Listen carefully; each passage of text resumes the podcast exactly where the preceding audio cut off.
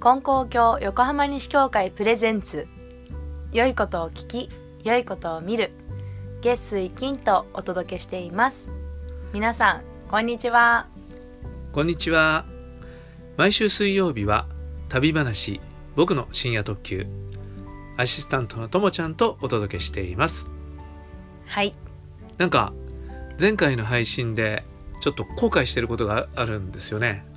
いやそうなんですよ。何ですか？なんかまあ前回と前回に限らないんですけど結構喋ってる感じがちょっとアホっぽいというかいう感じがありまして。いやいやそんなアホっぽくないでしょ？ちょっとあのバカっぽい感じがするけど。一緒じゃん。であのまあ仕方ないんですけど私を新次先生の奥さんだと思ってらして聞いてらっしゃる方もいるんですね。つまり私の母なんですけど。うん、そうなんです時々ね「あれ奥さんですか?」って言われるんで「いや違います」って言うんですけどねちょっとこういうアホっぽさだともう母に申し訳ないなと思って、はい、ちょっと後悔しています。はい、はい、で具体的に前回のどこの部分ですか？まあいろいろあるんですけどね。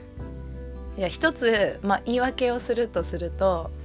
あのカンボジアの子供がこう話しかけてきたシーンがあるじゃないですか英語で。あのアンコールワットでね。そうそうそう。でそれを聞いた時にあーカンボジアの子って英語得意だもんなって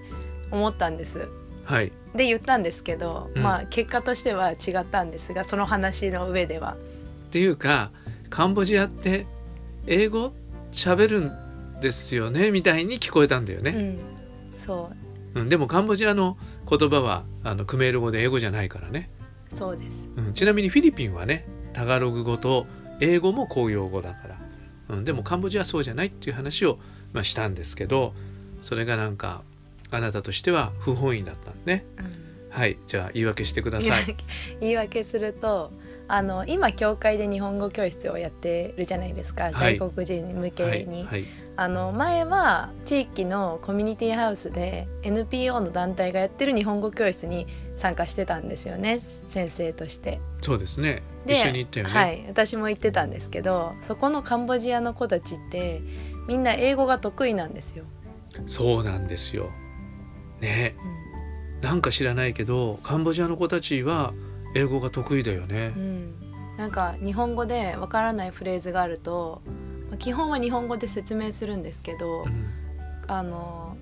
ベトナムとかだとあんまり英語伝わらないけど、うん。カンボジアの子たちは英語で説明するというか英語の単語を使いながら説明するとすごく伝わるイメージがあってはい。あだからカンボジア人はみんな英語が得意なんだっていうふうに私は思ってたんですよね。ね、でもそんな感じするよね。あのあそこに来てるカンボジアの子たちは他の国から来てる人たちと比べると英語が話せる率が高いと僕も思いました。ね。はいじゃあちょっと今日はそんな英語とか言葉の話を僕がその時見たことを話してみたいと思います。はい、はい。あ、申し遅れましたが、1993年にカンボジアに行った話をしています。え今日は第6回です。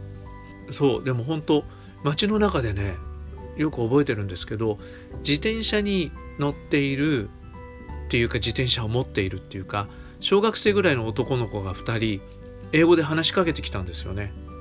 で英語で話しかけてくるから、えー、英語喋れるんだと思って。でそしたらどうも英語学校とかが結構あの繁盛してるみたいな話を聞きましただから外国人がたくさん入ってきてるしこれから外国に開かれていくと英語ができる人がいい仕事ができる英語ができるってことがこうお金が稼げるっていうそういう流れになっていくわけですよねそうするとそれをもうあのうまくその流れをつかもうとする人でお金のある人は子供に英語を習わすんだなって思ったんです。なるほど。うん、でだからあの日本語教室に来てる子でもねあの英語ができる子っていうのは外国に働きに行ったりしてた経験があったりとか。だからカンボジアからタイで働いてたなんていう子もいいましたよ。うん、そうするとやっぱ外国で働いて観光客相手の仕事をするためには英語ができるっていうできるようになるっていうね。一生懸命英語勉強したんだ。そんなことでした。ね、だからまああの英語で話しかけてきた小学生ぐらいの子供たちはちょっとお金のあるうちの子だったのかなってちょっとね思いますけどね、うん、でもねもう一つあの忘れられない言葉のことで忘れられない話をします。はい、えっ、とね夜一緒に行った人たち、まあ、いろんな人たち行ってたんだけど夜ねホテル抜け出して、まあ、抜け出してって別に監禁されてるわけじゃないから 抜け出すのも変だけど、えー、ちょっと飲みに行きませんかって誘ってくれた人がいて、うん、で男数人であの夜ね飲みに行ったんです。うん、で川沿いのなんとねハードロックカフェへ本物のハードロックカフェなのかハードロックカフェの看板を出しているカフェなのかちょっと分かんないんだけど、うん、その当時はあの国連がね入ってたんですよね。アンタックってね。現地の人はウンタックって言うんだけど、うん、そういうアメリカ人とかそういう人たちを対象にしたなんかカフェだったみたいなんだけどでそこ行こうっていう話になってでみんなで行ったんですね。で何飲んだかとか全然覚えてないけど、えー、一杯飲んでじゃあ帰ろうって。あのみんなちょっと面白いから行ってみたいんだけどやっぱちょっと怖いところもあるじゃないですか、うん、外に出るのはね。うん、それでまあじゃあ帰ろうって。そんな長いもせずに帰ろうとしたんだと思うんだけど。で向こうでのあの主な交通手段主な交通手段って言っていいのかな分かんないけどシクロっていうのがあるんですよ。うん、シクロっていうのは、えー、国によっては力車って言ったりする。で力車って日本の人力車の力車らしいんだけど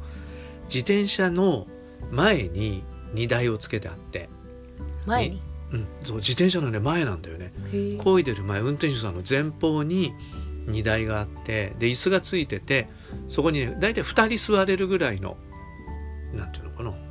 ついてるんですよ。うん、でそれがまあタクシーなんだよね。で自転車こいでゆっくりだけど気持ちいいんですね結構ね。でそんなのも乗ってみたいなんていうのがあって、まあ、その時乗ったんだけどで帰り道にそのシクロのお兄ちゃんに乗っけてくれって言ったわけですね。でどこに行くかを説明するのにあの一番目印になるのがホテルのそばにあったセントラルマーケット、うん、中央市場カンボジア語でプサートメイって言ったと思うんだけど、うん、そこにそっちの方に行ってくれっていうことを言ったわけですね。ところがそのお兄ちゃんに一生懸命あのプサートメイゴプサートメイって言っても発音が悪いのか通じなくって、うん、セントラルマーケットって言っても通じないんですね。はい、それでカンボジア語の本すっごい薄っぺらいのしか当時なかったんだけどそれで中央市場プサートメイって書いてあるのをそのお兄ちゃんに見せたんですよね。でプサートメイに行ってくれってでそれを見せたんだけど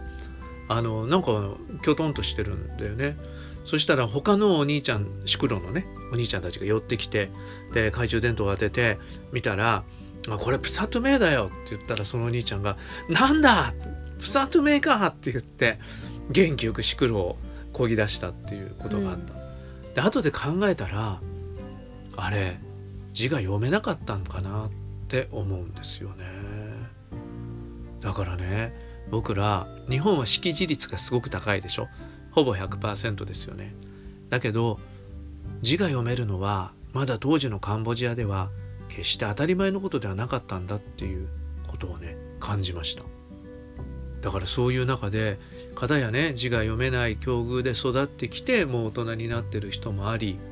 片や子供のうちから英語まで習っていく人がありっていうことは本当に格差がねどんどん広がっていくっていうなんかそういうことになっていくんだなっていうことを思いました。なるほど。うんなかなかねシビアなものですよね。うん、だからやっぱね教育ってすごく大事なんだと思うね。同じチャンスが与えられるかどうかっていうのは教育のチャンスが平等にね与えられるかにかかってるってところがあるなって思いましたね。だからまたちょっと今度話しますけど NGO の支援でね教育ってやっぱ大事なんだなっていうことをね思います。はい今日はこの辺で。はいね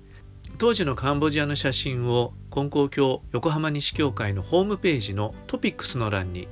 少し掲載しています。えー前回の話も今回の話も写真を少し載っけときたいと思いますので、えーぜひ横浜西教会のホームページトピックス欄を見てください。ではまた次回の放送もお楽しみに。さようなら。さようなら